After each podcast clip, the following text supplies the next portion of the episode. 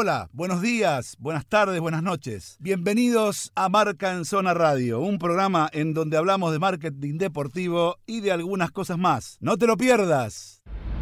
Auspicia Marca en Zona McDonald's. OnFit, gimnasio low cost. Eh, han pasado cosas que impactan muy fuerte sobre, sobre el deporte a nivel mundial y, y a nivel local. A nivel mundial con este terrible bicho de- del coronavirus que ya ha hecho que empiecen a evaluar el traslado de la sede olímpica de Japón.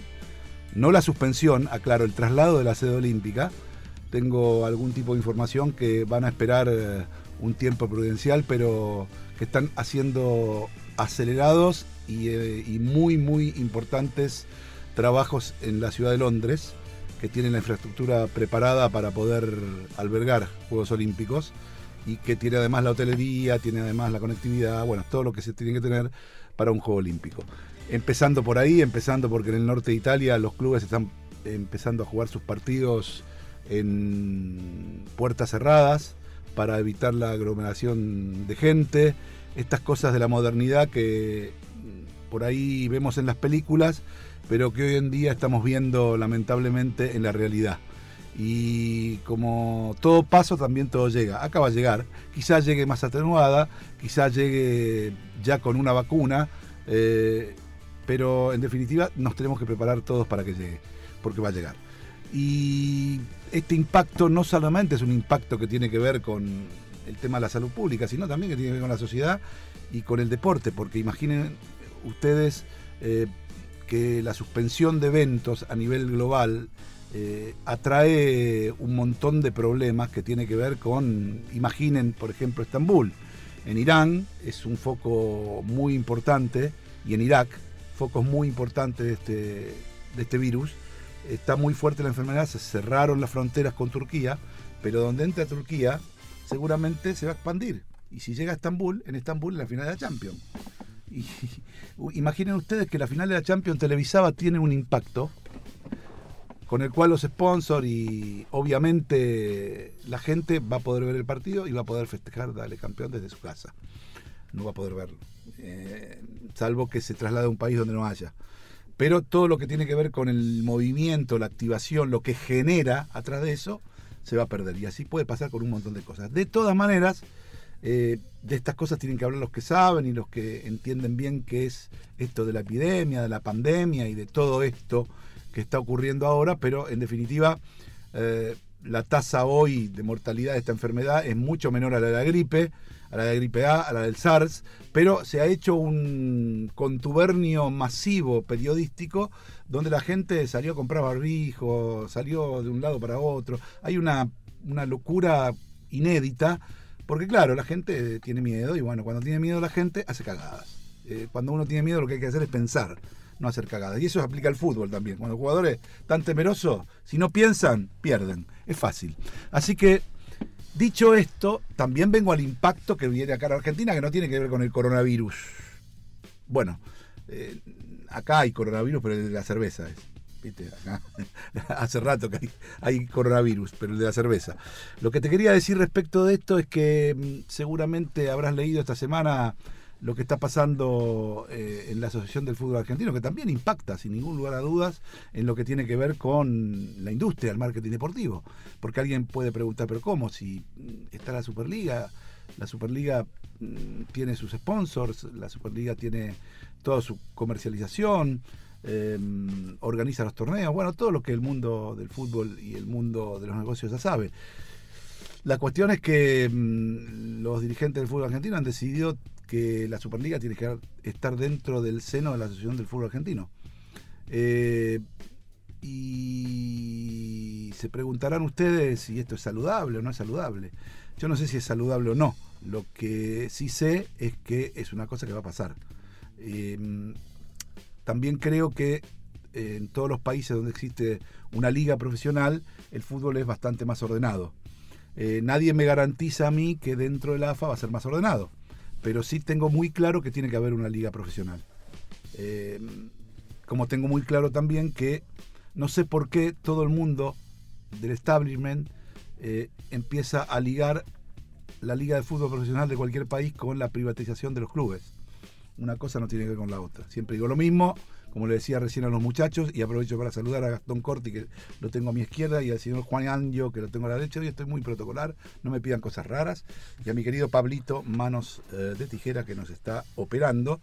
No, lo que quería decir es que, como le decía recién ahí, la Liga Profesional de España, los dos clubes más importantes, Barcelona y Real Madrid, son clubes que votan los socios y son de los socios, no son privatizados.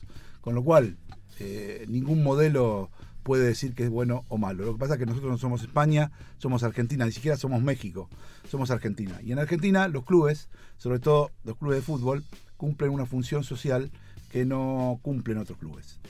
Y yo al fútbol y al deporte en general lo tomo como, como eso, como un servicio, como un servicio público. ¿sí? Para mí los clubes de fútbol son servicios públicos. ¿Por qué? Porque le dan a los chicos que no tienen posibilidades de pagar la posibilidad de jugar un juego que se llama fútbol, la posibilidad de integrarse con otros chicos, la posibilidad de atenderse médicamente, la, posibilidad de aprender valores que por ahí en la calle pueden aprender pero distorsionados.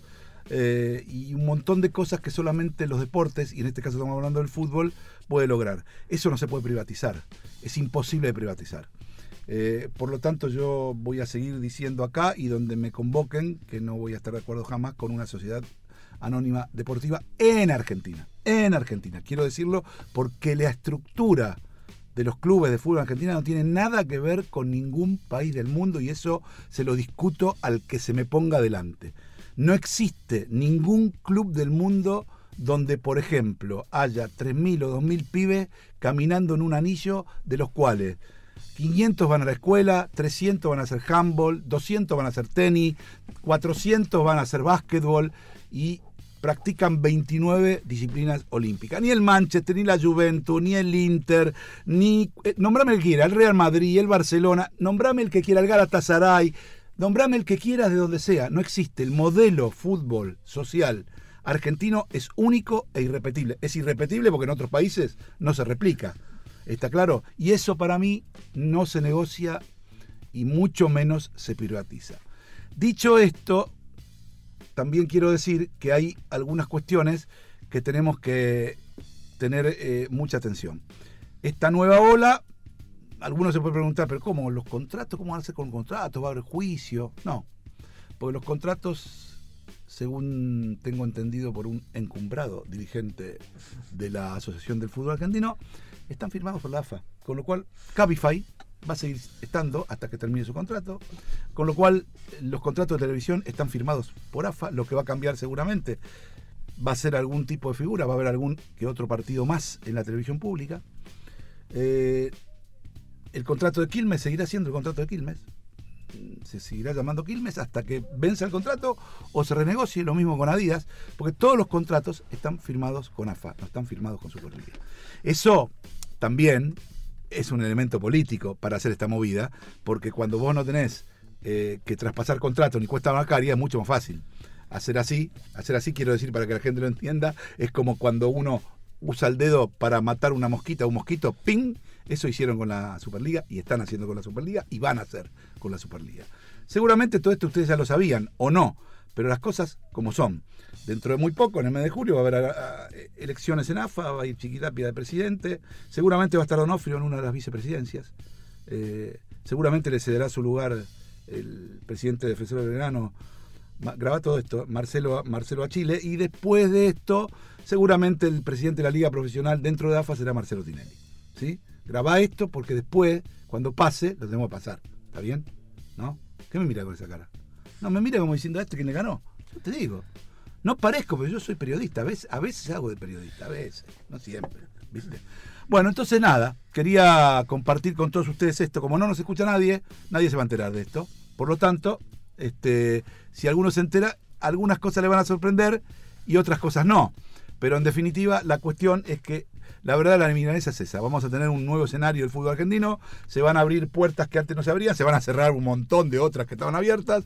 Y todo seguirá porque como dicen en esta serie em, que está ahora en Netflix, que la vi completa, que también quiero hacer una reflexión de eso, este, Puerta 7, que eh, han utilizado a la cancha de Huracán como, como base, como dice un personaje bastante particular dentro de esa serie y como decía un personaje más que particular e importante en el fútbol argentino, todo pasa.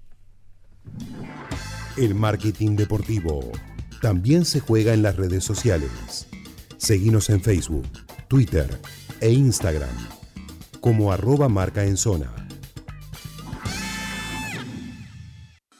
Fotolibro Plus